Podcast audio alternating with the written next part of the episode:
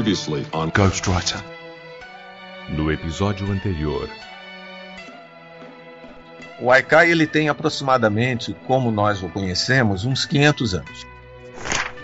O Haikai é uma pílula. Pense que você vivenciou, né, uma cena, um instante e você transformou aquilo numa pílula.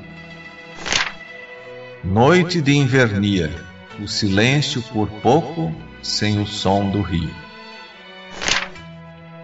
Choveu tanto aqui que até caiu outro pingo no i.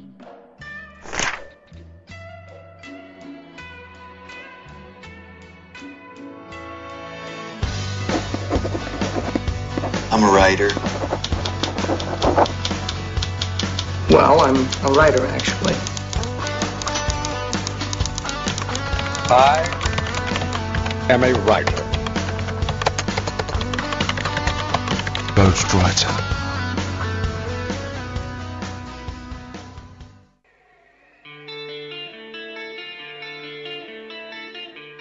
Saudações literárias, queridos ouvintes. Eu sou Ricardo Erdi e esse é o podcast Ghostwriter. O programa de hoje vai falar sobre um dos autores que é um dos mais pedidos. Sempre que a gente pergunta no Facebook, no Skype, qualquer mídia social que a gente faça pergunta, é um dos mais respondidos pela galera, mais pedidos, sempre tá sempre lá nas cabeças. Estou falando de ninguém menos que Lovecraft, o famoso HP Lovecraft. E para falar desse tema que é tão popular aí, que o pessoal tanto pede, a gente reuniu um time aqui de, de especialistas no assunto. É, vocês vão entender por que eu estou chamando de especialistas, porque eu, eu vou deixar eles agora aqui soltarem as credenciais. Então vamos lá, pessoal, com vocês, Denilson. Seja bem-vindo, Denilson. Tudo bem? Primeiramente, um prazer aí estar gravando com vocês, essa oportunidade aí de conversar um pouco sobre Lovecraft e literatura fantástica. Meu nome é Denilson Risse, eu moro em, nasci e moro em Jundiaí, tenho um site sobre o autor, o www.sitelovecraft.com. Esse site já está no ar aí em torno aí de uns 10 anos. Há cerca de um ano e pouco aí criamos uma editora, a Clock Tower, e junto com essa editora um livro, O Mundo Fantástico de H.P. Lovecraft, que está aí na sua segunda edição. E ao longo desse tempo aí pesquisamos, colhemos muita informação, discutimos e criamos muitos grupos aí de discussão sobre esse, esse autor, né? Você participou de um podcast que não é muito famoso, né? É, participei. Pode falar, os podcasts aqui são todos bem-vindos. Então, participei do Nerdcast, do Jovem Nerd, e o pessoal aí do Terceira Terra, um ótimo podcast também. Esse aqui é o terceiro que estamos gravando aí. Para continuar completando aqui o nosso time, temos aqui o Daniel. Seja bem-vindo também, Daniel. Oi, tudo bem? Uh, para começar, eu queria agradecer pelo convite, uh, agradecer ao Denilson aí, que também foi quem, quem eu acho que fez a ponte aí entre, entre, entre o Ricardo e eu. O Denilson, ele, ele se aprofundou tanto no tema que ele sabe quem conhece o Lovecraft. pois, é, pois é. Mais ou menos. Vamos lá, continua. Desculpa, desculpa interromper, mas é, eu tinha que falar. Uh, meu nome é Daniel Dutra, eu moro em Pelotas, Rio Grande do Sul. Eu sou formado em letras e atualmente eu faço doutorado na Universidade Federal do Rio Grande do Sul. E o tema da minha pesquisa de doutorado é justamente o Lovecraft. Então a gente vai voltar a esse assunto aí, porque uma tese de doutorado não pode deixar de ser comentada aqui com a gente. Daniel, seja muito bem-vindo, obrigado também. E para fechar o nosso time aqui hoje, tá aqui com a gente também o Lauriston. Seja bem-vindo, Lauriston. Obrigado, Ricardo. Agradecer também ao Denilson, que que, que, fez realmente a ponte entre, entre esses amigos para discutir o Lovecraft no podcast de hoje. Eu sou Lauriston Trindade e há sete anos eu acabei me envolvendo com esse projeto do Lovecraft, mas a minha abordagem é um pouco diferente. É, embora esteja inserido na literatura, eu acabei é, embarcando num projeto de gravar, de criar alguns audiocontos num processo de construção de, de audiobooks mesmo do Lovecraft. Hoje nós temos 18 áudios gravados, eles já se encontram dentro do, do site Lovecraft, né, em parceria com o Denilson. O Denilson abrigou essas minha, minhas gravações dos áudios aí dos contos do Lovecraft. Olha, então todo mundo aqui está devidamente justificada a presença hoje. Eu agradeço a vocês todos, em especial o Denilson, que soube reunir um time aí especialista no assunto mesmo, não tem como negar, né? Não tem por que não dizer que é especialista. E não vamos perder muito tempo logo, vamos cortar logo pros e-mails, que o pessoal tá doido para voltar aí para saber mais do Lovecraft. Daqui a pouco a gente volta aí.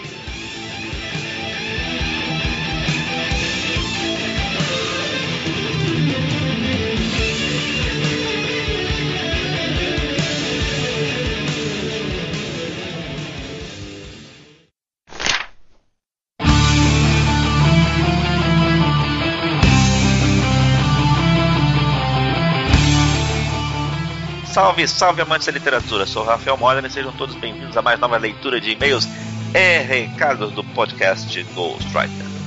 Ao meu lado, como sempre, Ricardo Erdi. Seja bem-vindo, Ricardo. Vamos lá, Modena. Hoje a gente tem muito assunto para falar aqui, né? Muito, mas muito assunto. E vamos começar com uma das coisas que mais me surpreenderam.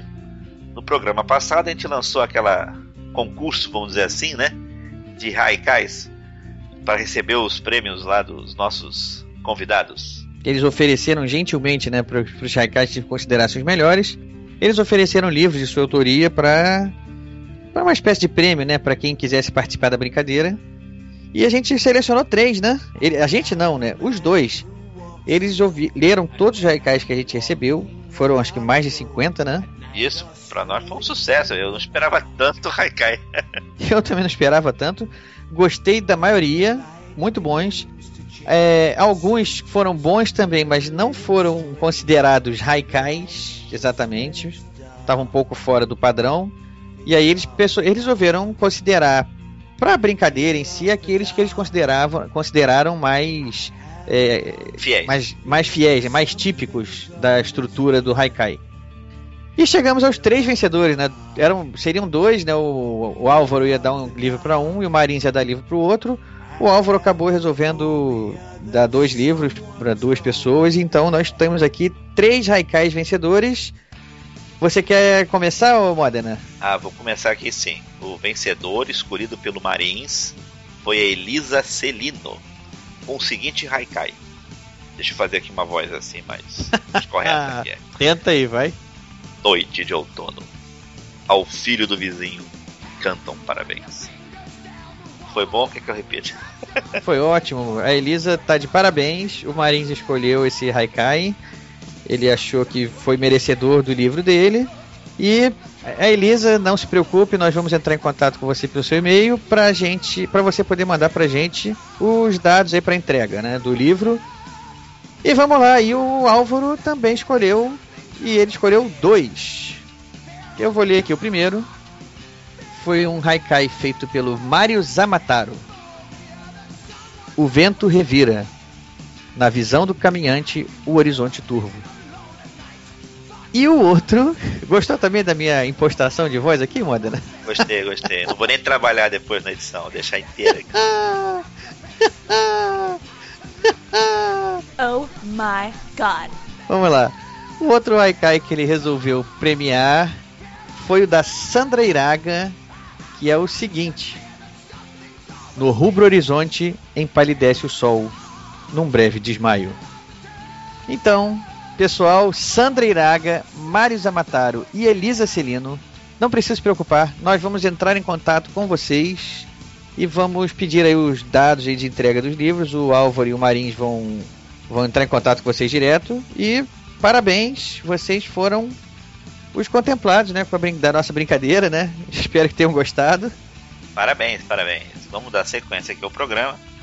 O recado primeiro é que no dia 31 de julho, na Blux Livraria, a gente vai estar lá, inclusive, no lançamento do livro Rio Zona de Guerra, que é da editora que é lá em Botafogo, é aqui no Rio, obviamente, né? Às 19 horas.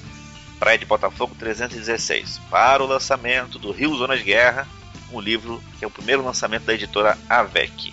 A gente vai estar junto lá com o Léo Lopes e o editor lá da AVEC, que é o Arthur, juntos com eles lá para o lançamento do livro. Quem quiser, por favor, vamos dar uma chegadinha, conhecer o livro, muito bom.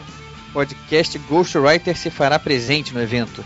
Isso, eu vou estar tá lá. Não sei se o Ricardo vai estar. Não, vamos combinar, estarei lá sim, com certeza. Quero dar os parabéns pro Arthur lá pessoalmente no dia também. E obviamente pro escritor, o Léo. Obviamente, né? Não, isso não tá nem, em, tá nem em cogitação. O livro merece. Aproveitando o lançamento de livro, Modena, a gente tem aqui também uma, uma, uma convocação, né? Sim, uma convocação. É uma convocação para uma antologia de contos. E eu acho que o melhor que a gente pode fazer agora, Modena, é lançar a vinhetinha aí que o Pablo de Assis, nosso amigo lá do Papo Lendário, mandou pra gente, né? Isso, não vou precisar falar nada, pessoal, vocês vão escutar. É, vou fazer que nem como normalmente fazem alguns podcasts. Toca a vinheta aí. Caro ouvinte, se você tem uma veia de escritor e gosta de mistério, aventura e emoção, conheça e participe da antologia de contos Fora do Mapa da editora Bruma. Baseado no conto A Cidade Sem Nome, de H.P. Lovecraft, nesta antologia buscamos contos que explorem cidades desconhecidas, reinos esquecidos e civilizações perdidas. Explore sua criatividade e imaginação com histórias que vão da arqueologia científica à fantasia alienígena. Acesse o site editorabruma.com.br barra antologias e conheça melhor a proposta. Participe editorabruma.com.br barra antologias. Então, pessoal, só reforçando aí o que vocês acabaram de ouvir na vinheta, uma convocação para uma antologia. Você que tem a sua veia de escritor aí latente, participe, envie, entre lá no site da editora Bruma, que vocês vão ver os, a maneira de participar dessa antologia. E boa sorte! Né? Espero que isso seja um pontapé inicial para uma carreira de muito sucesso para todos vocês tem aqui um anúncio da avecstore.com.br. avecstore.com.br é a loja da Avec Editora. O bom lá da Avec Editora, lá da loja deles, é que eles têm, digamos, a disponibilidade daqueles quantidade grande de livros que saem lá no sul, que participaram lá do Odisseia, que eu falei lá no programa passado. Então, para todos aqueles que querem conhecer um pouco mais daquele conjunto de livros, histórias que não chegam muito aqui no mercado norte e nordeste, dê um pulinho lá na vexstore.com.br que vai ter acesso a vários livros e contos e até revistas em quadrinhos lá que a VEC está vendendo na sua loja virtual. E, Modena, uma última coisa aqui antes da gente partir para os e-mails é para a gente avisar uma coisa que tem a ver com esse nosso programa de hoje. Né? O, todo mundo já está sabendo que é um programa. O programa de hoje a gente vai falar sobre o, o escritor Lovecraft é um dos escritores mais pedidos por todo mundo que responde para mim no Twitter, no, no, no, Facebook. Sempre foi pedido e a gente finalmente conseguiu reunir aí esse timaço que está aqui com a gente hoje para falar dele.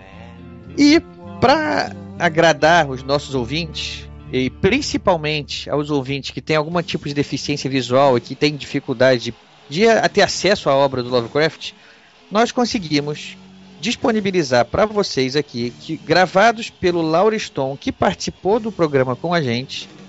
Alguns audiocontos para a gente poder colocar e disponibilizar aqui no nosso, no nosso programa.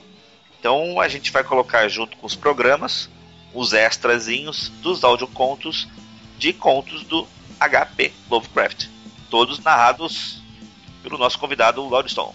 Isso mesmo, Lauro Stone, vocês vão ver, ele é, é, é, um profissional da área, ele gravou esses audiocontos aí com uma qualidade excepcional. É um músico aposentado. eu, eu tenho conversado com ele também, Modena. Ele não é só música aposentada, não, ele é um astrônomo amador também. ah, tá aí tudo a ver com então com o HP. Enfim, pessoal, são contos estão uma qualidade excelente para quem quiser ouvir aí, não tem muito tempo para ler o Lovecraft. Tá uma qualidade ótima e vão ser extras desse episódio que eu acho que todo mundo vai curtir.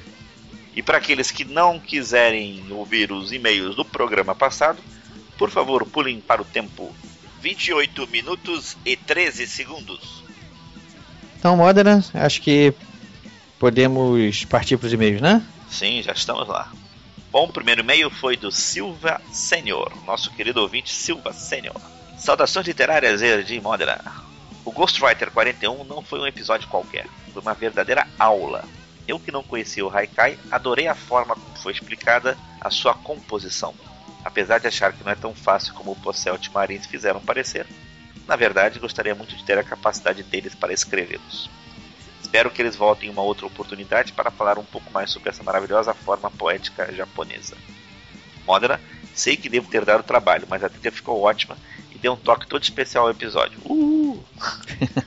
Além disso, me lembrou muito Shogun e Kung Fu, a série de TV, meu nobre gafanhoto. Bom, aproveito que ontem foi o dia dos amigos para deixar para vocês um grande e respeitoso abraço de um fã que os considera como amigos. Idem.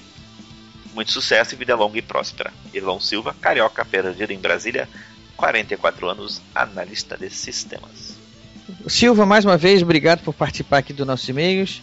É, eu, eu concordo com você que foi uma aula o, o programa passado, né? não por minha causa, é claro, né? mas por causa dos nossos convidados. É, eu adorei, eu falei, eu, eu admiti no programa que eu, eu leio pouca poesia, principalmente porque eu não consigo muito ter a sensibilidade, talvez, necessária para para usufruir, né, para ou melhor, assim, para fruir da, da, da, beleza poética.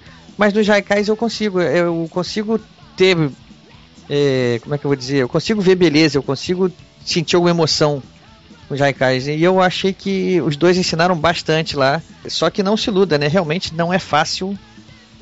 Uma coisa que não é pra, não é pra gente sentar aqui agora e escrever três versinhos e vai sair um haikai de qualidade. Não é mole, não. Eu vou ficar quieto, não quero me pronunciar sobre isso. Segue agora, lê o segundo e-mail, Ricardo. Bom, o segundo e-mail que eu vou ler aqui agora veio da Nayara Volkart. Ou Volkart, deve ser Volkart, né? O que, que você acha, Modena? Bom, ela pode mandar um áudio pra gente dizendo como é que a palavra se pronuncia. Mas eu gostei do nome, Volkart. Né? Achei legal. Nayara Volkart Costa. Eu tô lendo o e-mail dela porque foi interessante, porque a Nayara é, conheceu o podcast pelo Twitter. Ela mandou lá um e-mail, um, um, tweet. um tweet dizendo que ela ia para uma viagem lá de carro, lá de seis horas, lá, semanais, que ela faz sempre acompanhada de todos os podcasts de literatura, menos o nosso querido Ghostwriter aqui, né? E eu, ciumento, né? Fui lá e reclamei com ela. Ela não conhecia, foi lá, baixou, ouviu alguns, gostou e mandou um e-mail pra gente, que eu vou ler aqui agora. Nayara, seja bem-vinda ao mundo Ghostwriter. Né? Vamos lá, então, a leitura do e-mail dela. Olá, Ricardo e Rafael. Cheguei até o Ghostwriter por meio de um tweet ciumento de vocês, quando eu disse no meu Twitter que estava viajando na companhia de outros castes literários. Você, não sei quem, chegou a entrar no meu humilde blog, fui eu mesmo que está falando com você, Ricardo Erdi, que está em sua primeira semana de vida e dar sua opinião, o Praticamente Inofensivas. Para começar, muito obrigado por isso. Pessoal, então, eu aproveitar e fazer uma, um merchan aqui para Nayara. Eu entrei lá, ela me pediu, mandou o link do blog dela, eu entrei praticamente inofensivas, procurem no, no Google, vai ser fácil achar. E ela tem umas análises de livros lá que eu gostei, escreve bem, fez boas análises. Eu concordo com ela, eu, eu comungo da quedinha pelo Neil Gaiman que ela tem. Então, pessoal vai lá conhecer que o blog dela é legal. Continuando, ela diz: Escutei o podcast sobre os livros infantos juvenis que marcaram a vida de vocês. Queria dizer que me emocionei com o cast, de verdade.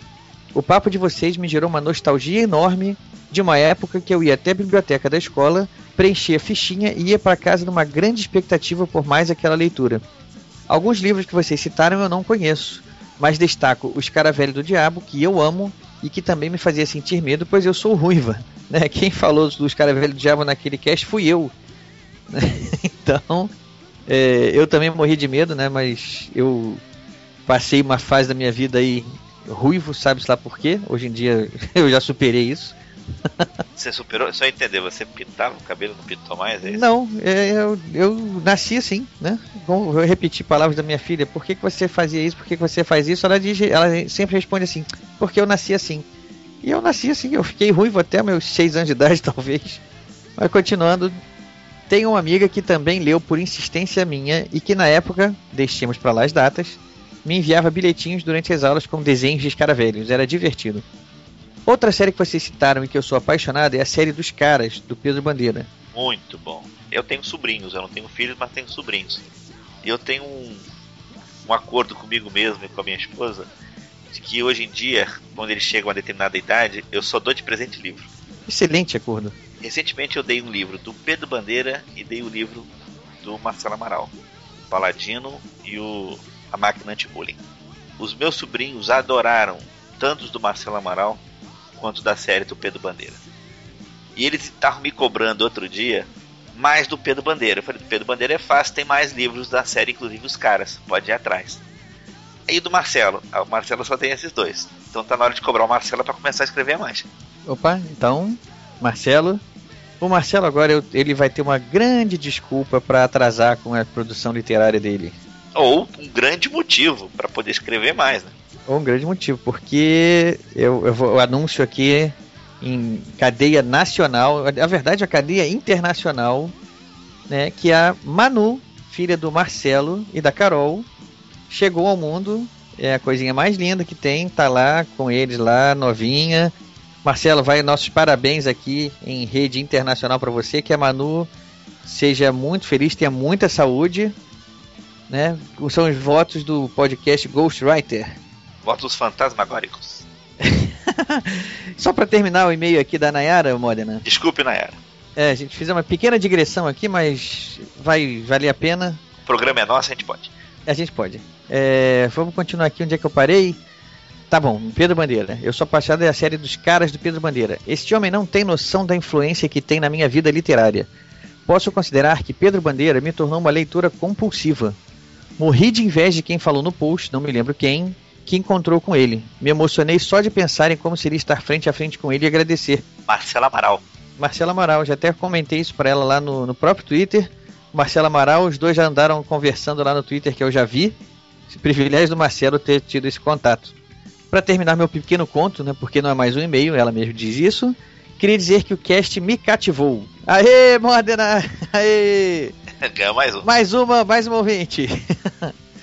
A discussão entre vocês é tão inteligente e madura e todos os devaneios de assuntos que rolaram no cast foram incríveis. Achei maravilhosa a descrição do Lucas sobre como foi a experiência literária dele como deficiente visual. Enfim, adorei. Vocês estão muito de parabéns. Continuarei escutando e recomendando. Muito obrigado, Nayara.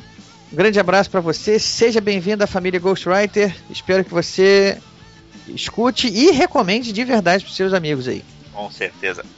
Vou terminar com o e-mail do nosso querido ouvinte Rafael Potter. Saudações literárias, Ghostwriters. Tudo bem com vocês, Modern Nerd? Sou Rafael Potter, tenho 25 anos e moro em Ibitinga, interior de São Paulo. Estudo marketing e sou formado em administração de empresas. No momento estou lendo o livro Entre o Agora e o Nunca. Já mudou, hein? Já acabou de ler, já está lendo outro. É. Meio passado era outro. Era outro. Mais uma vez, Modena mandando bem na edição e escolha da trilha sonora. Posso dar uma sugestão para as próximas trilhas? Manda ver no som do Iron Maiden. Caraca, como é que o cara pegou, hein? Isso foi muito bom, hein? Isso aqui não é combinado não, gente. Ele falou em Iron Maiden e o programa de hoje, Lovecraft. E Lovecraft tem tudo a ver com Iron Maiden. Então, o Iron Maiden está na trilha sonora do podcast de hoje. E o Potter não sabia disso. Pediu e recebeu. Esse é um ouvinte fiel mesmo. Gostei do episódio sobre poesia haikai. Lembro que no ensino médio tivemos algumas aulas falando sobre isso. E claro que na época do colegial, a única coisa que pensávamos era jogar truco e fazer churrasco. Olha, o, Botter, que história é essa colegial só quer jogar truco? Eu, hein? Eu estudava. Vai estudar, não? É. Eu estudava. Eu estudava física, química, gostava muito de matemática. Depois de passar a fase de farras da escola, eu comecei a procurar sobre haikai e na época eu achava super difícil poder criar uma poesia utilizando várias regrinhas. Outra coisa que me lembrei também, que na TV Cultura com o programa Castelo Ratimbum mostrava algumas poesias raicais de vários escritores. Momento nostálgico esse, né? Modo Energia adorei o episódio e graças aos participantes consegui entender um pouco mais das regras das poesias haikai. Os participantes deram uma verdadeira aula no programa. Quero deixar uma sugestão para os episódios futuros que vocês falem de crônicas e todo o universo que abrange ele. Desde já, um grande abraço e esperando os novos episódios. Rafael Potter. Potter, um abraço para você, obrigado por mais o seu e-mail. E o Modena, eu tenho uma novidade aqui. Eu tenho uma novidade, não. Deixei por último aqui o e-mail que foi uma. Parece brincadeira, mas não é. Eu deixei para ele esse por último, porque foi uma brincadeira aqui, foi uma, uma, coincidência tão grande. Não foi uma brincadeira, foi uma coincidência. Foi uma coincidência, né? Então, é, foi um e-mail que a gente recebeu do Arthur Moraes. Ele diz o seguinte: Olá, Ghostwriters. Meu nome é Arthur Moraes Coelho, sou professor de História e comecei a ouvir o podcast há poucos dias. Não comecei pelo episódio atual, mas sim pelos que mais me interessaram. Contudo, vou ouvir todos. Aproveito o e-mail para parabenizá-los pelo excelente trabalho. Muito obrigado, Arthur. E já adianto que gosto bem mais de ouvir vocês que os podcasts que vocês dizem ter servido de inspiração como Nerdcast. Arthur, isso é questão de gosto, né? O pessoal do Nerdcast não tem a dúvida. O podcast deles é extrema qualidade, é alto nível, profissional. E serve de inspiração pra gente todo. Como amador, né? A gente tem mais é que se inspirar nesses caras mesmo. Talvez um dia a gente chegue lá em termos de qualidade de programa, enfim. Mas vamos lá. Se você gosta mais de literatura, né, é natural que goste mais também do nosso podcast aqui. A gente agradece a preferência. E deixa eu continuar aqui que ele fez duas sugestões. Olha a primeira sugestão que ele faz. Quero recomendar que vocês façam um episódio sobre Lovecraft e chamem o Denilson Hit para debater o assunto. Será sensacional. Lovecraft é obrigatório em qualquer papo de literatura. Bom, cheque, né? Feito. Arthur, acho que nenhum podcast vai acatar uma sugestão sua tão rápido quanto o Ghostwriter. Porque foi muita coincidência quando você enviou esse, e-mail pra gente. A gente já tinha até gravado, né? Já tava só esperando a edição. Então foi muita coincidência mesmo. Inclusive, não só a sugestão do autor a ser debatido, né? O Lovecraft, como a, a sugestão de convocar o Denilson, né? O Denilson é uma referência quando o assunto é Lovecraft. A gente sabia disso e a gente procurou ele. Né? Foi uma coincidência muito grande. Então tá aí. É, ele faz a segunda sugestão, que é fazer um programa com autores que publicaram seus livros, mas não conseguiram emplacar. Ele cita outros exemplos aqui. E a gente pode considerar assim, a gente tem muitas pautas aqui que a gente ainda quer gravar. Sempre sugestão de pautas são bem-vindas. E pode ter certeza que entra na nossa fila aqui também. Grande abraço de um fã do podcast. Abraço para você também, Arthur. Seja bem-vindo também, já que você se diz um ouvinte novo. E já chega com o seu pedido atendido, né? É, e por causa disso tem que mandar mais e-mails, mas tem também que botar a idade e o local onde mora. Ah, boa. O Modern acho que acabou, né? Por hoje é só. Fiquem com a minha gravaçãozinha aí dos nossos endereços. Todo mundo vai ter que ouvir agora pacientemente os nossos endereços, a começar pelo nosso site, que é o programagw.podomatic.com. programagw.podomatic.com. O nosso Twitter, que é o arroba programagw, arroba. O nosso e-mail, que é o programagw.gmail.com, programagw.gmail.com. Facebook, que é o facebook.com barra programagw, facebook.com barra programagw. E para terminar, aqueles que quiserem nos encontrar no iTunes, basta procurar pelo podcast Ghostwriter. Podcast Ghostwriter. Ricardo, diga lá. Manda um abraço para os nossos convidados, Denilson, Daniel e Lauriston. E para todos os nossos ouvintes, até o próximo programa. Um abraço para todos. Valeu, Modena. Eu continuo daqui a pouquinho, depois da vinheta eu tô de volta.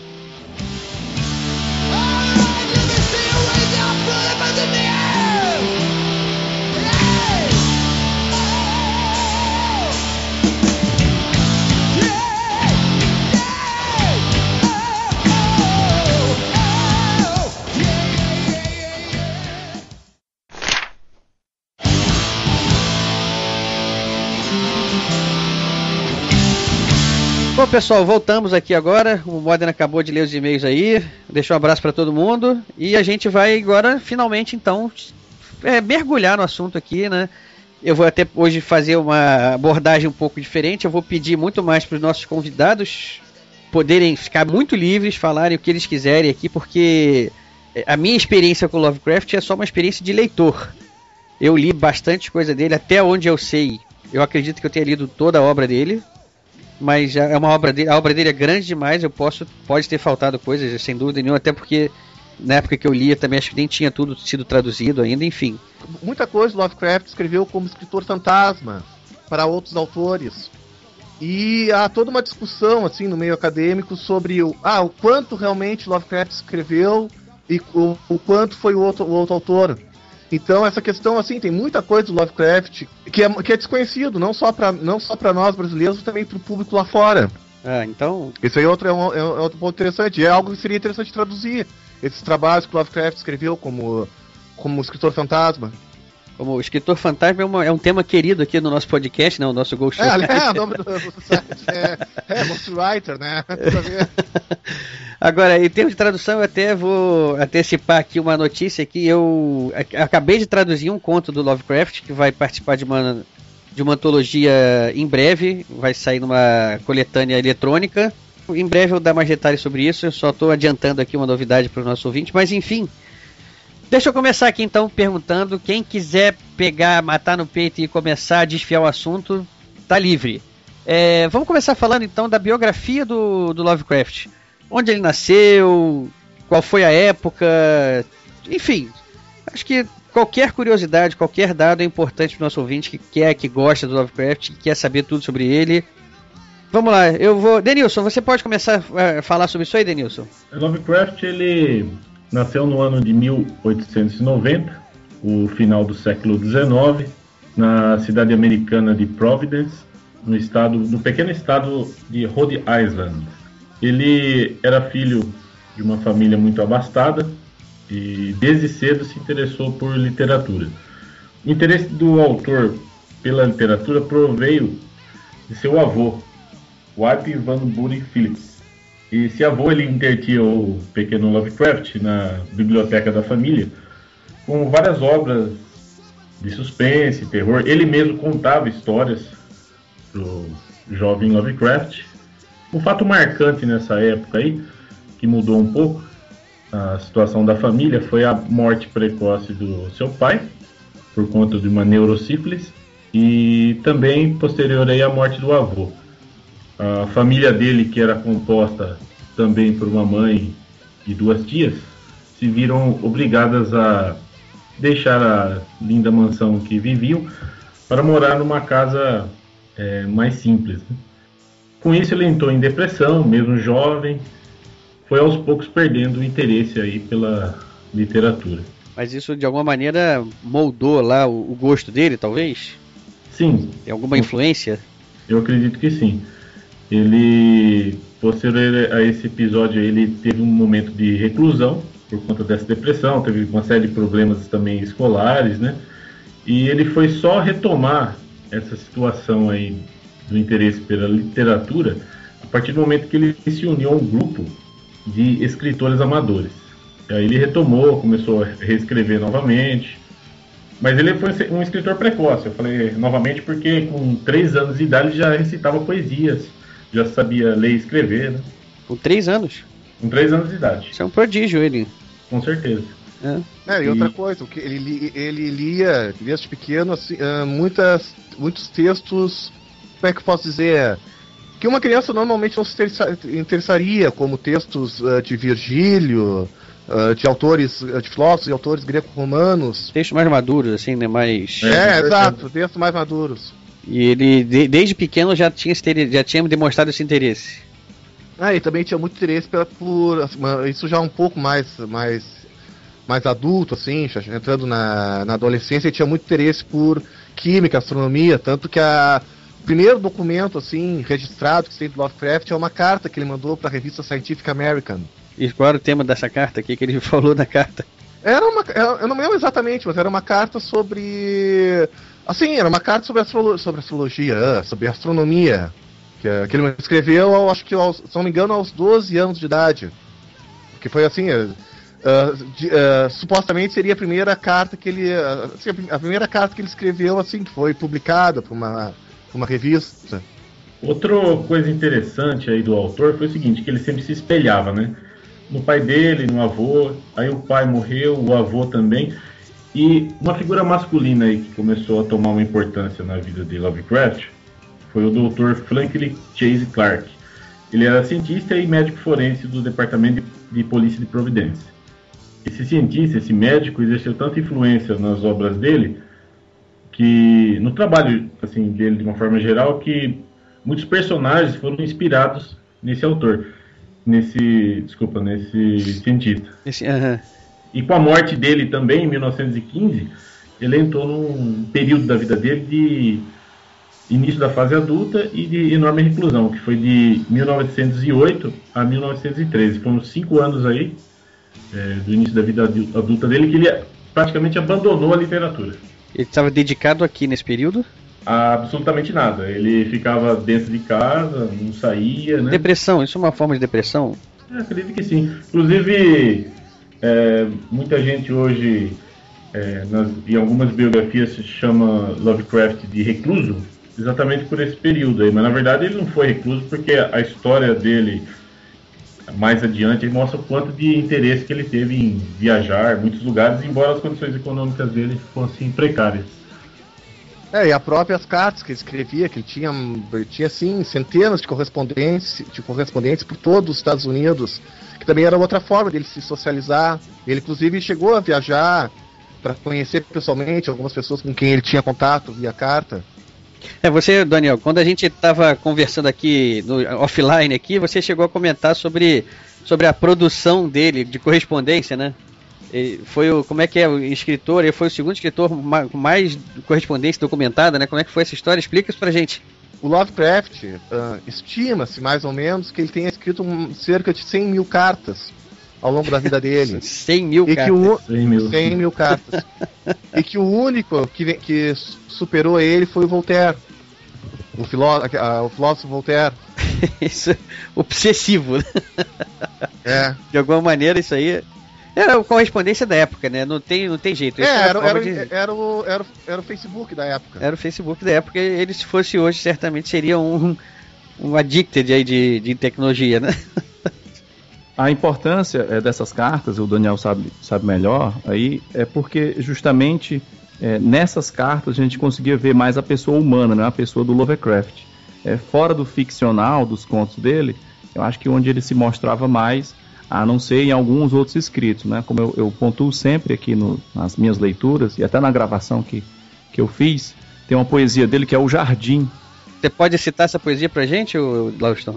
Existe um jardim antigo com o qual às vezes sonho, sobre o qual o sol de maio despeja um brilho tristonho, onde as flores mais vistosas perderam a cor, secaram, e as paredes e as colunas são ideias que passaram.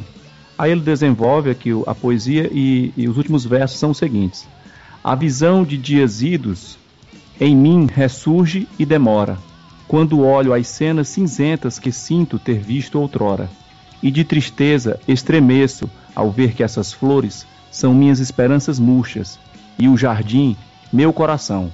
Bem Lovecraftiano isso aí mesmo. É, e bem, bem tristonho, é bem, bem dramático, não é bem depressivo, quer dizer, bem para baixo. É, é, esses vislumbres da alma dele a gente consegue em uma ou outra obra. Talvez nas cartas ele, ele tenha tido é, um espaço né, para se mostrar como pessoa humana, não como. Não como autor, né? não como autor ficcional, né? Mas aí como uma pessoa que tem lá o drama dele, que está com um problema, a questão do problema de saúde no final da vida, a questão do, do problema financeiro no meio da vida, eu acho que é, esse estudo das cartas é muito importante. O Daniel pode detalhar para a gente, né? Que nas cartas uh, é interessante que o Lovecraft, assim, ele, uh, vocês falaram ah, que o Lovecraft, a gente, a gente, lendo as cartas, conhece melhor a pessoa do Lovecraft. Eu diria que conhece bem até demais, porque lendo as cartas, tu descobre até qual tipo de queijo ele prefere. Sério. Tem, uma, tem umas cartas que ele fica discutindo com um interlocutor uh, que não gostava de, que, de queijo tal, que ele não entendia por que, que fulano não gostava do queijo tal. Então, assim, nas cartas ele assim, tem um panorama, eu diria que quase completo, do Lovecraft no que tange assim, o que ele, pensa, o que ele pensava sobre filosofia, literatura, política, enfim. Ele deixa muito dos pensamentos dele aí, né? É, acho que praticamente todos são, porque ele escreveu 100 mil cartas, né? Então, é, acho que ele botou muito pensamento. É verdade. Muito, ele colocou muito pensamento no papel. É.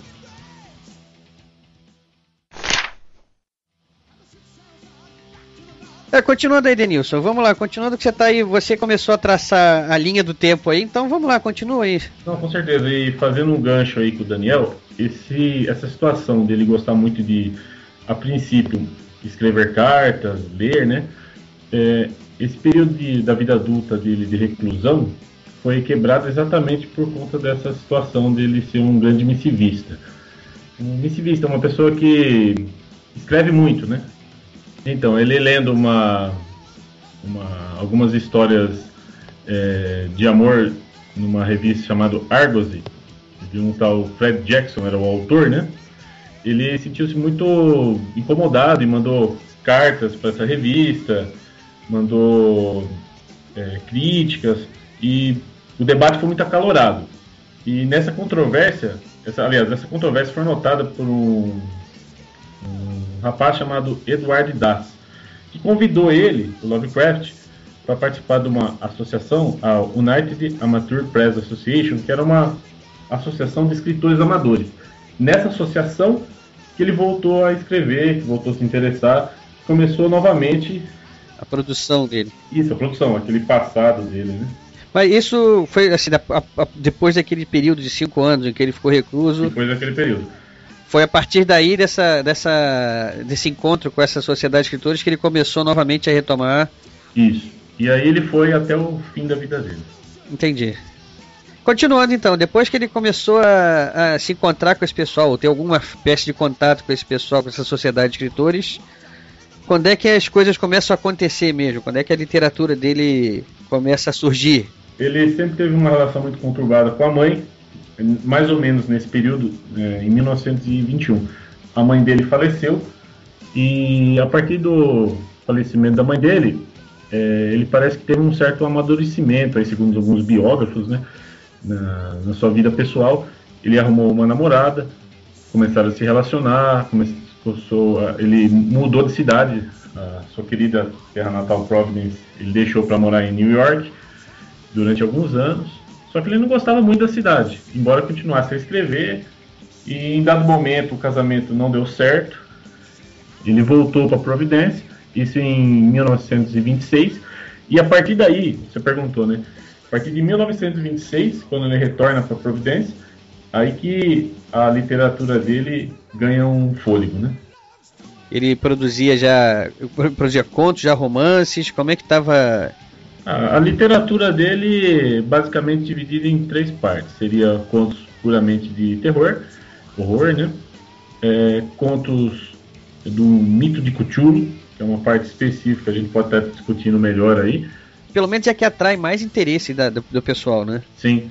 E as Dreamlands, né? Que é os contos relacionados ao personagem Randolph Carter que é a Terra dos Sonhos. Né? Então você vai ter essas três partes aí, e isso daí começa no ano de 1926, quando ele retorna para Providência. Ele tem essas três fases, mas elas são distintas ao longo da vida dele ou elas se sobrepõem? Ou seja, ele vai, ele escreve sobre as três ao mesmo tempo, dos três frontes, né? Dividindo esses três frontes. Em 1919, ele conheceu o trabalho de Lord Dunsany, um escritor muito famoso que influenciou as obras dele, exatamente como influenciou Edgar Allan Poe. É, então ele começou a desenvolver essas histórias das Dreamlands. E a partir de 1926, é, aproximadamente, não tem uma data certa, né? O mito de Cthulhu, que é a parte mais significativa da obra, e daí até o final. Ah, só um adendo. Que toda, todas essas, essas classificações, mitos Cthulhu, uh, Dreamlands é, é, foi algo feito a a, depois da morte de Lovecraft pelos fãs e críticos, porque o próprio Lovecraft é verdade. Ele, ele, ele, nunca, ele nunca pensava nesses termos assim de mitos Cthulhu. Ele não fazia essa distinção, né? Ele encarava tudo como se fosse uma obra só, né? Uma obra, uma obra só que eu digo, uma obra, é, uma, uma identidade só dele, né? Uh, tu perguntou agora sobre a se, se, os mitos Cthulhu e, as, e, as, e a fase das trilhas se interlaçam, é justamente isso. No, no, nos mitos Cthulhu, tu vê que às, às vezes ele escrevia alguma história da, da, da, das Dreamlands ou fazia algumas referências às Dreamlands na história do mitos Cthulhu. Havia todo esse, esse diálogo, digamos, entre as fases, mas é justamente porque essa, essa, essa, questão, essa divisão de fases é algo assim feito depois e mais com o objetivo assim de facilitar a, entendimento, a, né? a compreensão da obra. É, exato, o entendimento da obra. É, a gente, a gente percebe é, é, essa questão dessas fases realmente é, surgiu posteriormente, né? Daniel e Danil sabe, sabem, é, verificam isso. É porque a gente percebe as, as similitudes, né? Sim, elementos que existem é, nos contos que se que coadunam, que, que coagulam os conceitos e que vão complementando. É, essa questão dos mitos Cthulhu, elas é, ela acaba envolvendo muito esse conceito do horror cósmico, né, que é um horror, às vezes, muitas vezes até extraterrestre, né? É, é, como tem o conto dele, A Cor que Veio do Espaço, ele, ele trata, usando aquele gosto que ele tinha por astronomia, é, principalmente como uma fronteira inexplorada naquela época, décadas de 20 e 30, quando você não tinha muita. A astronomia estava se desenvolvendo, mas você não tinha sondas, não tinha satélites. Sim, muito baseado ainda em, em, em crendices, até às vezes, muitas vezes, né? Explorando a superstição, né? Explorando É, justamente o, o imaginário. Né? Ele usava a fantasia do, do inexplorado, de, de repente civilizações extraterrestres que eram super poderosas, que não estavam claro dessa forma, né? mas uma- como um terror, assim, uma coisa que chegaria para aterrorizar é, dentro da ideia de um horror cósmico, algo assim tão grande que você não conseguiria nem enfrentar, né? Você teria na verdade, até se entregar àquele horror, porque é uma coisa assim abominável, inominável. Inominável, né? Que seria o adjetivo mais atribuído a. mais usado nas traduções. É, indizível. Indizível, inominável. Ah, e, um ponto interessante. oh, não, desculpa, desculpa interromper, mas já interrompendo, só para não perder o fio da meada. O ponto interessante é o, é o seguinte: que o Lovecraft ele começou a escrever, a inserir histórias. Porque assim, ó, se a gente for pegar as primeiras histórias do Lovecraft lá no começo, lá no começo da carreira dele, a gente vai ver um horror muito mais voltado pro sobrenatural. Enquanto que quando ele É entra verdade. começa a escrever sobre os mitos, os mitos Cthulhu, isso final dos anos 20, entrando na década de 30, ele já começa a, a- a- a fazer um horror mais científico, trazendo extraterrestres É e civilizações antigas, etc. E numa carta dele, Lovecraft, ele, ele, ele explica, just, ele, ele explica assim, que a razão dele ah, trazer toda essa, essa, essa visão, digamos assim, essa visão científica para histórias de horror é porque ele, ele achava que, a- que dentro, dentro dessa nossa sociedade moderna, científica, onde a, onde a religião está cada, cada vez mais perdendo spa- espaço para um pensamento mais racional, que o, o, o, o sobrenatural tradicional ele já não vai ah, ter o mesmo impacto que tinha, que tinha antigamente. Não causava mais o mesmo efeito, né? Não causava mais aquela, aquela aura de mistério estava se desfazendo, né? Exato, porque, ah, porque o, como, como, como o Ricardo falou, né, as, as, as crendices estavam se desfazendo por volta ali da, final do século XIX, século, século, início do século XX, o mundo, o mundo sofreu uma mudança muito radical, principalmente nos Estados Unidos nos anos 20, sofreu uma mudança muito radical porque dos, nos anos 20 é que houve uma, uma transformação daquele Estados Unidos rural para os Estados Unidos urbano, cosmopolita. Então, para esse tipo de público, esse público moderno, de uma sociedade capitalista industrial, é preciso um novo tipo de horror, um horror, um horror onde o, o que aterroriza tem um fundamento científico. Eu acho, e esse acho que é o, digamos, o pulo do gato do Lovecraft na literatura de horror. Isso foi uma sacada dele, foi uma criação dele, ou isso já vem influência de alguns outros atores que já começaram a fazer essa transição anterior a ele? Se a gente for olhar assim toda a história da literatura de horror, a gente vai encontrar precedentes de outros autores que utilizaram ah, elementos científicos nas, nas histórias de horror, como por exemplo Frankenstein da Mary Shelley. Mas sem cruzar com a história do, do Lovecraft, né? Ah, co- como assim? Por mais que alguém já tivesse feito isso antes, não foi uma coisa que ele estava usando, foi uma coisa que ele estava criando também, simultaneamente, né? É que assim, uma parte, vou até, vou até explicar uma coisa, uma coisa que eu escrevi na minha tese, eh, que foi o seguinte, eu fiz, eu, numa tese, eu faço, na minha tese eu faço uma análise comparando, comparando o Lovecraft com outros autores que utilizaram a ciência como recurso de horror nas histórias.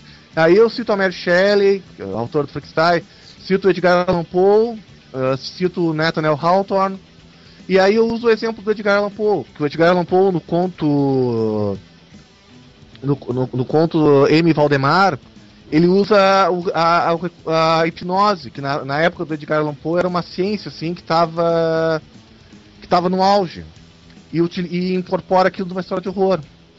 E o que aconteceu foi que o Lovecraft, o que, que ele fez? Ele pegou ah, justamente a- a- uma ciência que estava em voga na época dele, que era justamente a, a- justamente a astronomia, havia toda uma.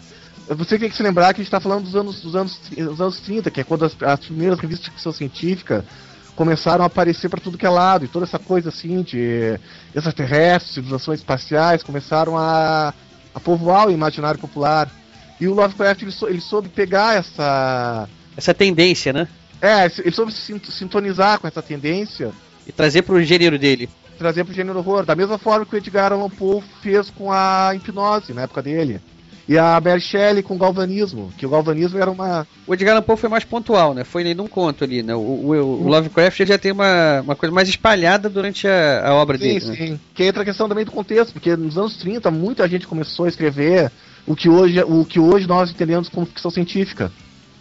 E aí o Lovecraft ele começou a, a, a, a se apropriar, a seguir essa tendência, mas ao mesmo tempo adaptando ela ao, ao estilo dele. Reforçando só esse conceito, é, é nós temos como exemplo, na época, em 27, o lançamento do filme Metrópolis. Né, que, que discute esse caráter futurista. E, e, essa abordagem que o Lovecraft faz em alguns pontos, ele coloca como um choque de, de, de, de gerações, mas uma geração que está talvez há milhões de anos à frente, ou milhões de anos atrás. Como ele cita dentro dos mitos de Cthulhu, que aqueles deuses eram deuses antigos da Terra que já foram esquecidos. Tem outro, um, um mini conto dele que é o Memória, onde ele cita que uns macacos lá estão na árvore e que tem um rio e que o nome do rio é o Rio Om e que aquilo ali faz referência a criaturas que existiram há, há um tempo perdido e que ninguém nem lembra deles. Quer dizer, ele não situa exatamente no tempo, mas ele faz esse confronto. No caso dessa, desse horror tecnológico, eu vejo também isso no, no conto Vento Frio, quando tem lá o médico que, que ele é mantido né, com, com aparelhagem, né, numa, numa, numa sobrevida né, com essa aparelhagem. Quer dizer, ele, ele confronta essa questão é, é, da tecnologia que acaba gerando um horror. Quer dizer, ele faz um contraponto. E, e também, só para reforçar, em 1930 foi a descoberta de Plutão, né, do, do planeta não Plutão. Quer dizer, então, tudo isso contribui para essa expansão da visão que o humano tem né? E ele soube costurar muito bem isso nos contos, né? Para trazer, é, na verdade, opa, essa tecnologia, esses avanços podem, na verdade, despertar horrores. E nessa fase, né, a humanidade começa a ter noção do tamanho do mistério que é o universo, né? Exato, exatamente. Exato, e exatamente isso que o Lovecraft fala nas, nas cartas dele, exatamente isso que tu falou agora. É, legal.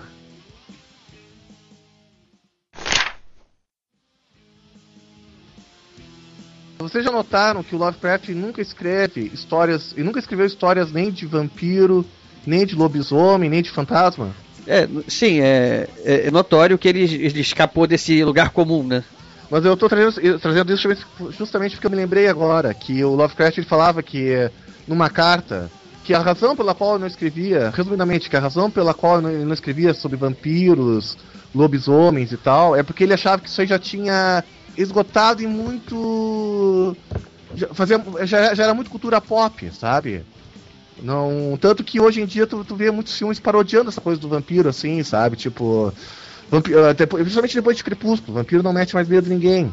Uma coisa então, interessante, o Daniel, só cortando, senão, senão vou perder. Você okay. falou aí a respeito do lugar comum, né?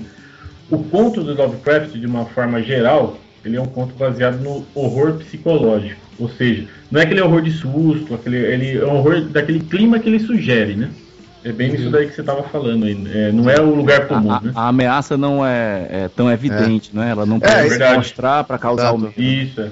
Que aí o Lovecraft na casa ele fala, ele fala que ele, a razão pela qual ele, ele resolveu ele inventar os monstros próprios dele, porque basicamente Cthulhu e Yog Sothoth, todas essas, essas, essas criaturas do universo dele, são criações dele. A razão dele, dele resolver dele criar os próprios monstros é justamente porque ele acha assim que o, ele acha que o, o para ele produzir o efeito assim de estranhamento, do, de horror de um texto literário, ele precisava de, de monstros mais incomuns, uh, monstros que, que o leitor não não não identifique. Ah, isso aí é um vampiro. Tudo, é uma coisa assim que tu começa a ler ali a descrição do Cthulhu, tu fica. Como é que é? Tentáculos de polvo, asas de morcego, tu fica, ah, sabe? Eu nunca consegui, na minha mente, quando eu lia, eu nunca conseguia é, fechar com um formato de que tu na minha cabeça. É muito subjetivo, né? É, exatamente. Eu, sabia, eu sei uma coisa com tentáculos na cabeça e eu não imaginava. Os tentáculos são tipo os cabelos dele, ou são tipo. Ele tem uma cabeça com uma face humana e tem tentáculos. Não, não é assim, é de outro jeito. Os tentáculos estão para baixo eu não conseguia imaginar muito bem isso. Ou seja, essa própria ausência de imaginação deixava a coisa mais misteriosa, né? Mas sabe que isso aí Lovecraft ele fez de propósito? Ele explica, assim, assim, na verdade ele explica muito por cima, e depois tem um autor que eu, que eu utilizei, o, o Graham Harman, que ele analisa justamente a técnica do Lovecraft, que ele observa que o Lovecraft, ele... Tudo, vocês notaram, pega a discussão, leia o trecho ali onde, onde ele escreve o Cthulhu no chamado de Cthulhu. Ele não diz, ah, o monstro tem asas de morcego, tentáculos de polvo e não sei mais o que. ele fa o narrador fala: Ah, a criatura tem algo que, que se, eu, se, eu, se eu pudesse descrever seria como asas de morcego ou semelhante a tentáculos. Eu estou parafraseando a porque eu não me lembro de, cabeça a frase, mas qual é o ponto? O ponto é que o Lovecraft ele faz uma. Ele, não, ele, diz assim que o monstro, na falta de uma comparação. O Cthulhu, na falta de uma comparação melhor, parece um humanoide com, com um rosto de polvo e asas de morcego, mas que não é, não é bem isso, é algo assim apenas. Isso é uma aproximação, né? É, é uma coisa tão descritível que o, o narrador consegue apenas fazer uma aproximação. Eu, eu como eu falei para vocês, eu traduzi um conto dele há, há, pouco tempo. O conto que eu traduzi foi A Cidade Sem Nome. E lá ele descreve o, a civilização da cidade, que ele tá, algum arqueólogo lá que tá desbravando a cidade, né? ele tá lá explorando a cidade e ele encontra lá umas esquifes lá, né, com com representantes, com cadáveres daquela civilização lá, e ele pra, também ele faz a mesma, ele usa o mesmo subterfúgio Isso. de não, de não descrever especificamente como é que eram aqueles cadáveres, aquelas múmias. Se eu não me engano, ele fala algo mais ou menos assim. Eram reptilianos. É, mas não pareciam exatamente répteis, porque dependendo do ângulo que você olhar. Tinha mãos humanas e. É, pareciam cachorros, uma coisa assim. É, pois é, ele, ele, ele usa muito disso. Ele, ele, ele dá algumas descrições para você poder dizer, mas ele ao mesmo tempo ele diz que aquela descrição não é. não, não encerra o assunto, né? Exato.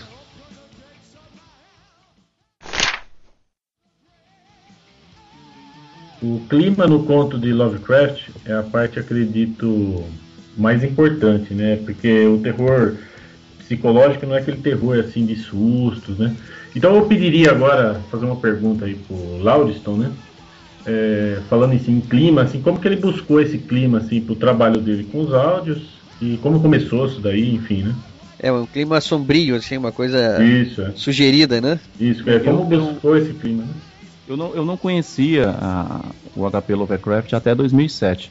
E em conversa pelo MSN com um amigo aqui, aqui de Maranguape mesmo, aqui, ele perguntou se eu já tinha lido o conto Terrível Ancião. Eu disse que não conhecia, mas eu fui procurar pela internet, achei lá o conto e comecei a ler e achei muito curiosa a forma como ele construiu é, o conto, justamente dentro dessa, desse aspecto, né? Você, no primeiro momento, no primeiro contato com o Lovecraft, você pode achar ele clichê, mas na verdade a gente tem que deslocar ele no tempo e, e perceber, na verdade, esse caráter de vanguarda que ele tem em muitos aspectos, que na verdade saiu uma porção de cópias né, do estilo dele, e eu comecei a procurar outros outros contos dele para ler. E todos, é, o, o, velho o velho ruim ou o terrível ancião não é um dos mais sombrios, mas ele está dentro do clima. E, e, de qualquer forma, ele, o Adriano, esse amigo, o Adriano Bittencourt, ele sugeriu que eu gravasse. Aí eu comprei lá um headset, instalei lá um, um software, comecei a fazer uns testes, mas achei que era muito, muito longo o conto e não, vou procurar algum conto menor para fazer aqui uma gravação e achei o Memória. E o Memória não é muito sombrio, não. Ele é curtinho, fiz alguns takes dele e guardei. E comecei a gravar outros. Mas não era tão simples assim, não era simplesmente uma leitura branca. Eu tive que começar a pensar na, na própria edição, é, na, na colocação da voz, se seria mais grave, na velocidade dessa leitura, na naturalidade dessa leitura enquanto narrador e na trilha. A boa parte das trilhas do, do, dos contos que eu gravei, na verdade, são produzidas por mim mesmo. É? São, são pequenas. São músicas incidentais, né? Ou efeitos sonoros que eu capturo mesmo em alguns sites que disponibilizam gratuitamente esses efeitos. Então, é, a maior dificuldade na gravação, realmente, Denilson, é a captura desse clima.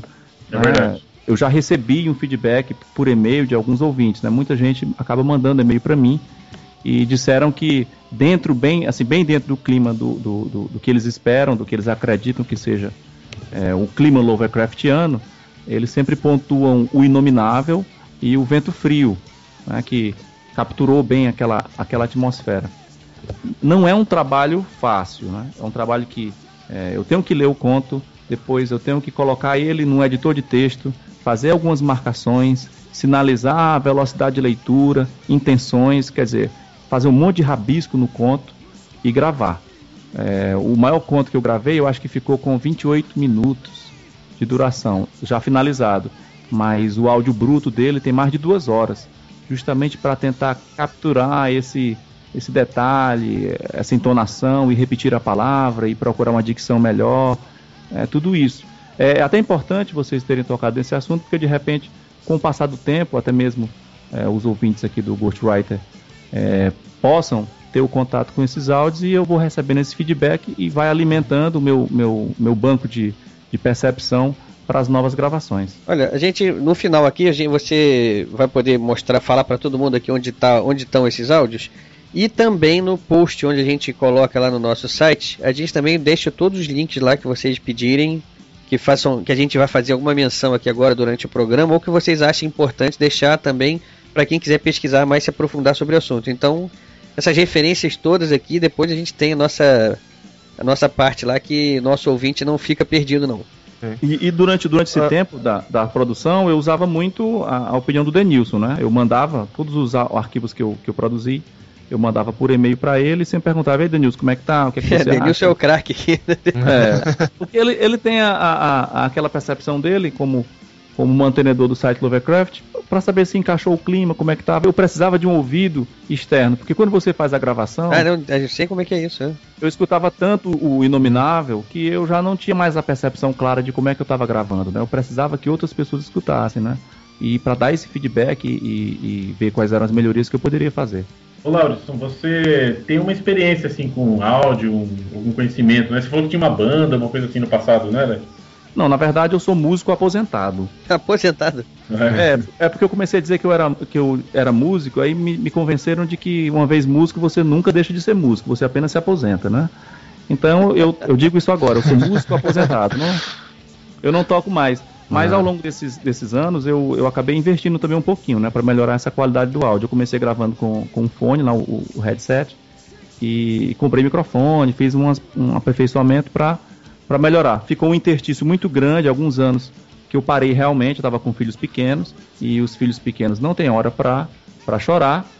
É? é? isso é verdade. E, e de repente eu estava no meio da gravação e já estava uma hora gravando e de repente começava a chorar o menino e eu tinha que parar e, olhar, ver o que estava acontecendo na madrugada. E, gancho, como eu moro, assim, é, como eu moro na cidade e não tenho um estúdio próprio para isso, hoje eu estou numa outra casa que é, que é um pouco melhor. Eu tinha muito barulho da, do fluxo urbano mesmo, né? Veículos, barulho de buzina, essas coisas na rua. E isso me perturbava muito. Eu estava gravando, aí tinha um barulho de uma buzina, tinha uma campainha tocando, um carro que passava, eu tinha que fazer a edição. E, e eu acabei parando por algum tempo, né? Fiquei vários meses sem, sem gravar. Estou com os projetos, né? Tenho conversado muito com o Denilson e, e tem uns desafios aí para gravar, como o próprio chamado Cthulhu, que é um conto bastante grande e que deve ficar pelo menos com uma hora aí de áudio. É, e tem outros também outros projetos. É, eu, eu, eu gosto muito desse serviço porque eu já recebi feedback de pessoas que são deficientes visuais, né, que não teriam acesso à obra de Lovecraft pelos Nossa, meios bacana, de impressão né? convencional, né, e acabam é, é receberam de presente né, um MP3 player com os audiocontos lá dentro, né, e a pessoa ficou lá escutando e teve um acesso a todo esse universo do Lovecraft. Já recebi e-mails dessa natureza. E até mesmo aqui no Instituto dos Cegos, aqui em Fortaleza, eles têm um trabalho onde você pode se voluntariar a gravar é, livros para que os, os cegos ou deficientes visuais, né, de, de qualquer grau de deficiência, possam ter acesso à literatura. Isso é muito importante. Isso é então... é muito importante. Você está falando disso, eu estou lembrando aqui, já gravou aqui com a gente duas vezes um rapaz aqui que todo mundo da podosfera conhece, que é o Lucas Radaeli que é lá do. Ele é lá de Curitiba, né? Ele, hoje em dia ele tá trabalhando no Google em, em Belo Horizonte, se eu não me engano. Ele já gravou duas vezes aqui com a gente e ele também, ele é deficiente visual, né? E ele tem essa essa dificuldade às vezes de ter uma de ter acesso às obras que, que principalmente obras já já não edição mais antigas, né? que não estão mais sendo publicadas. Sim, sim. Porque hoje em dia até tem mais acesso, sai em PDF, ele tem o um leitor de voz dele lá, ele joga o documento PDF, o leitor de voz lê para ele, ele consegue ter acesso. Mas obras mais antigas, ele, ele depende da boa vontade das pessoas de poderem escanear os livros para poder criar um documento PDF para ele possa botar o leitor dele de voz eletrônica lá para ler aquilo, para ele poder ter acesso. Então esse trabalho que está fazendo e, e esse que você comentou do Instituto dos Cegos aí é muito importante. É, tem uma, uma, uma, inclusão social importantíssima. Né? Exato, é uma ação de inclusão social mesmo, de acesso à, à, à literatura. Isso, é, isso eu considero muito importante e foi isso o motivador principal é, dessas gravações. Eu até repassei, é, combinado com o Denilson, dentro lá do site Lovecraft, na página dos audiobooks, na página lá do, do onde ficam os links dos áudios, a gente colocou até o termo da lei de direitos autorais, que é a 9610-98, que no artigo 46 ela diz que não constitui ofensa aos direitos autorais. Aí o, o parágrafo primeiro, o inciso D, de obras literárias, artísticas ou científicas para uso exclusivo de deficientes visuais, sempre que a reprodução sem fins comerciais seja feita mediante o sistema Braille ou outro procedimento em qualquer suporte para esses destinatários. Quer dizer, até legalmente né, nós temos um amparo né, de, de, pegar esse material, poder fazer a gravação e disponibilizar. Desde que não seja cobrado, né, nós disponibilizamos gratuitamente. O Denilson faz esse trabalho maravilhoso, é, deu essa oportunidade, tanto para mim como para quem tem essa deficiência e pode ter acesso a esse maravilhoso autor realmente que é, que é a vanguarda na questão da, desse, desse horror cósmico.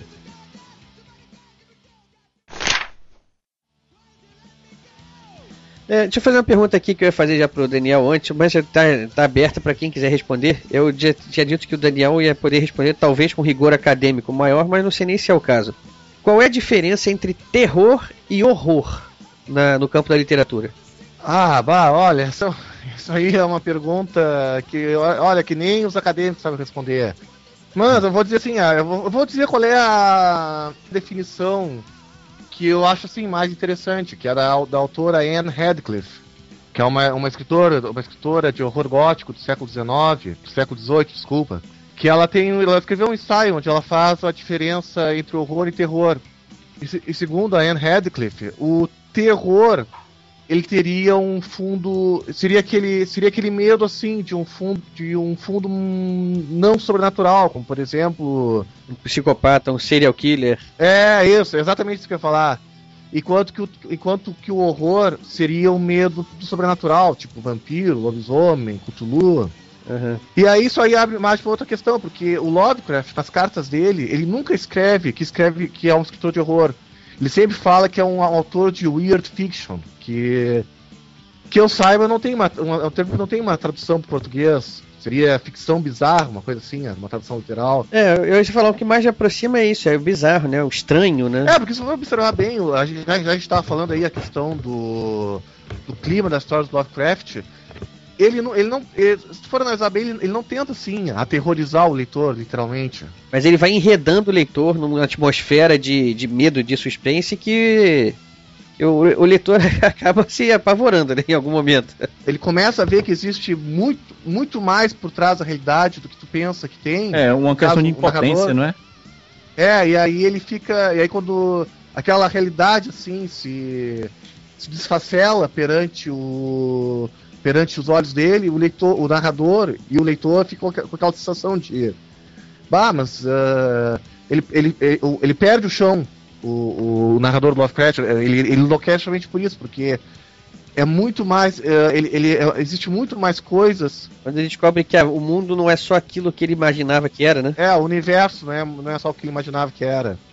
Só um adendo sobre a, sobre a tua pergunta do horror e terror. Eu, eu me lembrei agora que eu, que eu, eu falei um pouco errado, que o, que o terror, na verdade, segundo a Anne Radcliffe, tu sente quando algo uh, terrível, uh, quando algo ruim está prestes a acontecer uh, contigo.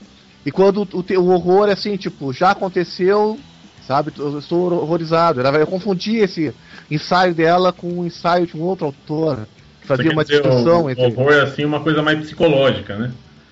É, assim, o horror, assim, por exemplo, o, o, o terror seria tu tá sendo tu sabe que tem um serial killer, um vampiro do outro lado da porta.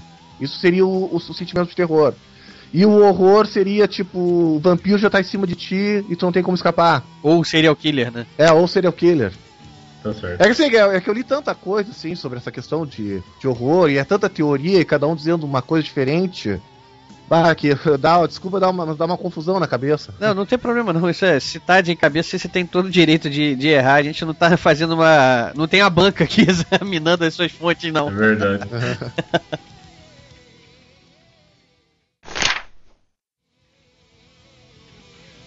que outros fatores foram importantes na vida dele aí que valem, valem a menção? ele casou, né? Morou em Nova York durante cinco anos e o casamento não deu certo por alguns motivos, entre entre eles assim a própria diferença é, é, assim cultural ele e a esposa, né? A esposa era mais velha, judia, ela comerciante, né? E as tias de Lovecraft não viam isso como uma coisa interessante, né? O filho sustentado por, um, por uma, uma mulher. Ela né? era mais velha, mais velha, Mais velha. ainda.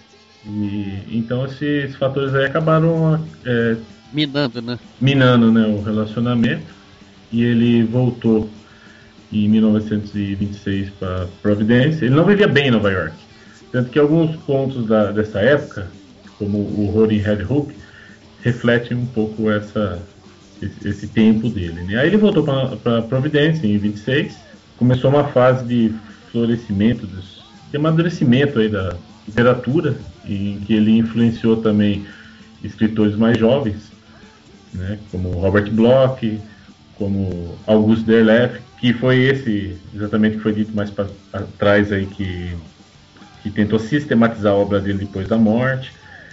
Foram vários contos importantes. Poderia citar aqui o chamado de Cthulhu, Nas Montanhas da Loucura, caso de Charles X. Ward e tantos outros mais, né? Assim seguiu a vida dele. Nesse período foi um período assim de poucas ocorrências. Ele vivia faze- fazendo caminhadas na sua cidade natal. Ele também tinha outros interesses, como o antiquarismo, né? Gostava muito de coisas antigas. Era avesso totalmente à tecnologia, a coisas modernas, né? E seguiu assim, criando conto atrás de contos. Até uma época aí que ele começou a se sentir-se mal, a sua saúde, né? E foi o período aí que ele eh, veio a falecer. Ele teve uma doença, né? Como é- qual foi a doença que. Câncer. Foi câncer mesmo? Isso, câncer É. do intestino, né? E ele também teve problema nos rins e aí em dois, em coisa de um ano, dois anos ele veio a falecer e ele não mencionava isso para seus amigos e quando ficaram sabendo foi uma grande surpresa, né? Principalmente seus amigos mais jovens que ele, como disse, ele nessa época ele influenciou a carreira de muitos autores que viriam a ter muito sucesso no futuro, né? Como Robert Bloch, que é mais conhecido pelo Psicose. É verdade, o Robert Bloch era criança na época, ele tinha. Não lembro exatamente, mas acho que. 18 anos, eu acho. 18 anos, 18, alguma coisa 19. assim. Vamos tentar mudar um pouco o assunto e vamos falar então sobre a, a- a produção mesmo literária dele. Dentro do gênero de que ele se tornou um ícone, eh, vamos dizer que é o gênero de horror, né? Quais foram as principais influências reconhecíveis que ele teve? Dizem que o grande, o grande pai, né, o fundador desse gênero foi o Edgar Allan Poe. Sim, o Edgar Allan Poe foi, segundo o Lovecraft, O fundador do gênero, né? fundador do gênero, né? O que sistematizou o gênero, né? No ensaio dele chamado Horror Sobrenatural na Literatura, ele dedica um capítulo inteiro ao Edgar Allan Poe. Agora, é, essa é questão pessoal, né? Eu, particularmente, das obras que li dos influenciadores de, Edgar, de H.P. Lovecraft e do que se comenta por aí e tal, eu imagino assim que é, Edgar Allan Poe, Lord Dunsany, é, Algernon Blackwood e Arthur Machen, acredito que foram os grandes influenciadores aí da obra dele. Não, e do Love, o Lovecraft dizia que ele considerava os Salgueiros, que é um conto do, do Algernon Blackwood, o melhor conto de weird fiction já escrito. E realmente, assim, eu não sei se é o melhor conto de weird fiction já escrito, mas, mas tu lendo o conto, tu se vê que, o Lovecraft bebeu muito daquela fonte.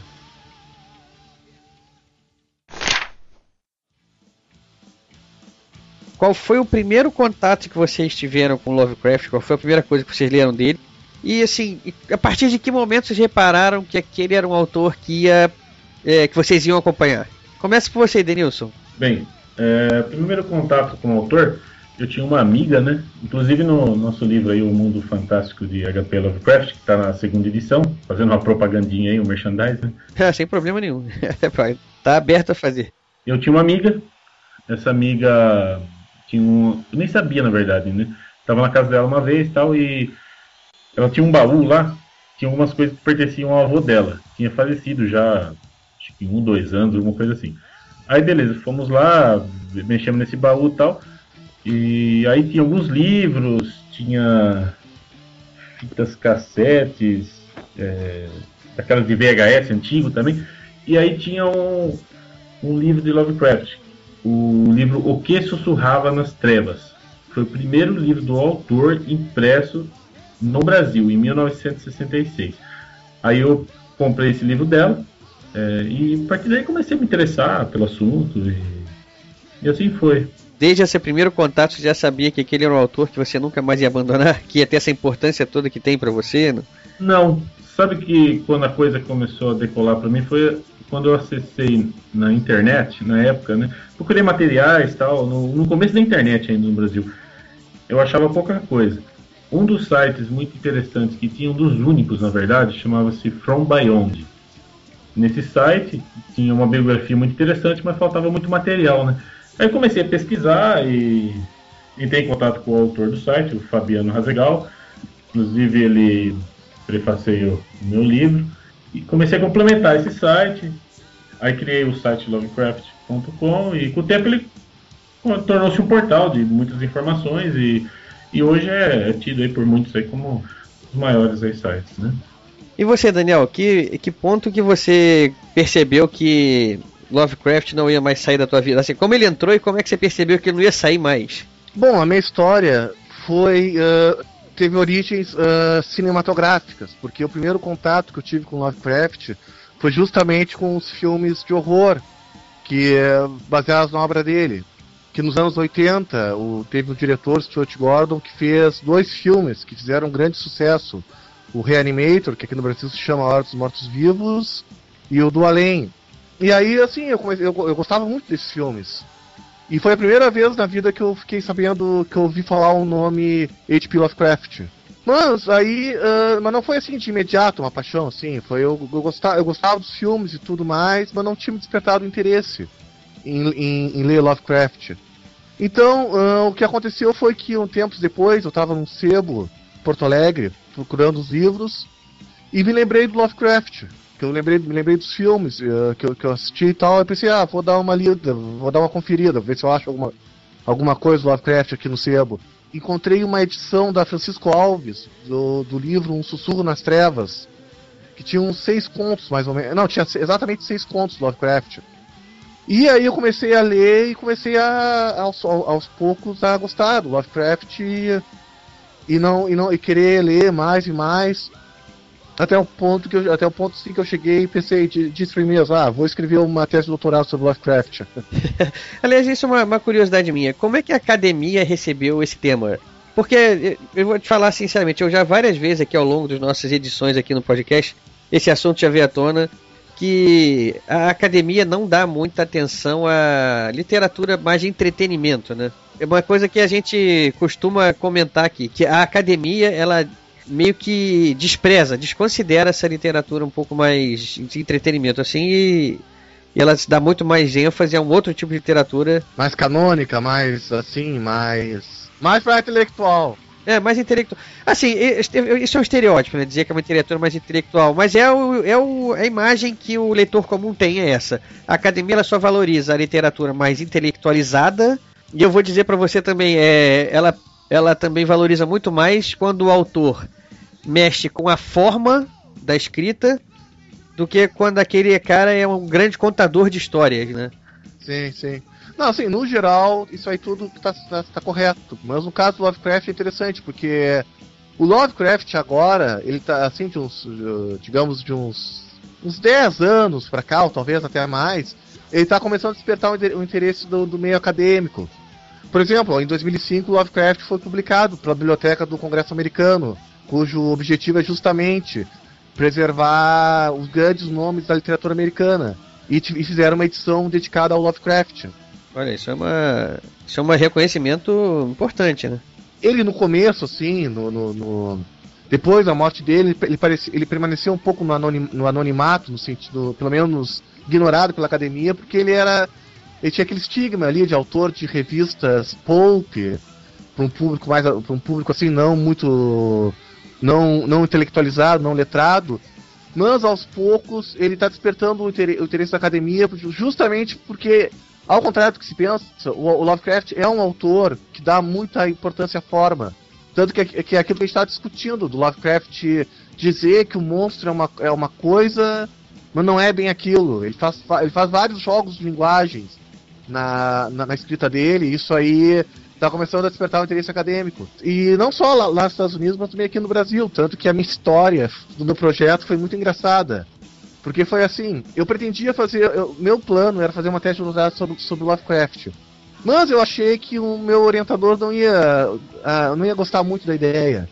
E aí eu escrevi uma outra tese de doutorado sobre o filme Metrópolis do Fritz, do Fritz Lang e o livro que, que é uma novelização do filme. E o que aconteceu? Eu apresentei meu projeto do Metrópolis para o meu, meu professor e ele rejeitou o projeto dizendo: Olha, já tem muita tese de doutorado sobre Metrópolis. Se eu tiver alguma outra coisa que ninguém tenha feito antes, eu aceito. E aí eu apresentei uma tese do Lovecraft e ele gostou. E foi assim que eu entrei. É, legal. Ou seja, então teve uma. Já, já, teve. Passou no filtro acadêmico aí já, né? Do interesse acadêmico, então. sim, sim. É que, é que assim, no meio acadêmico, o pessoal.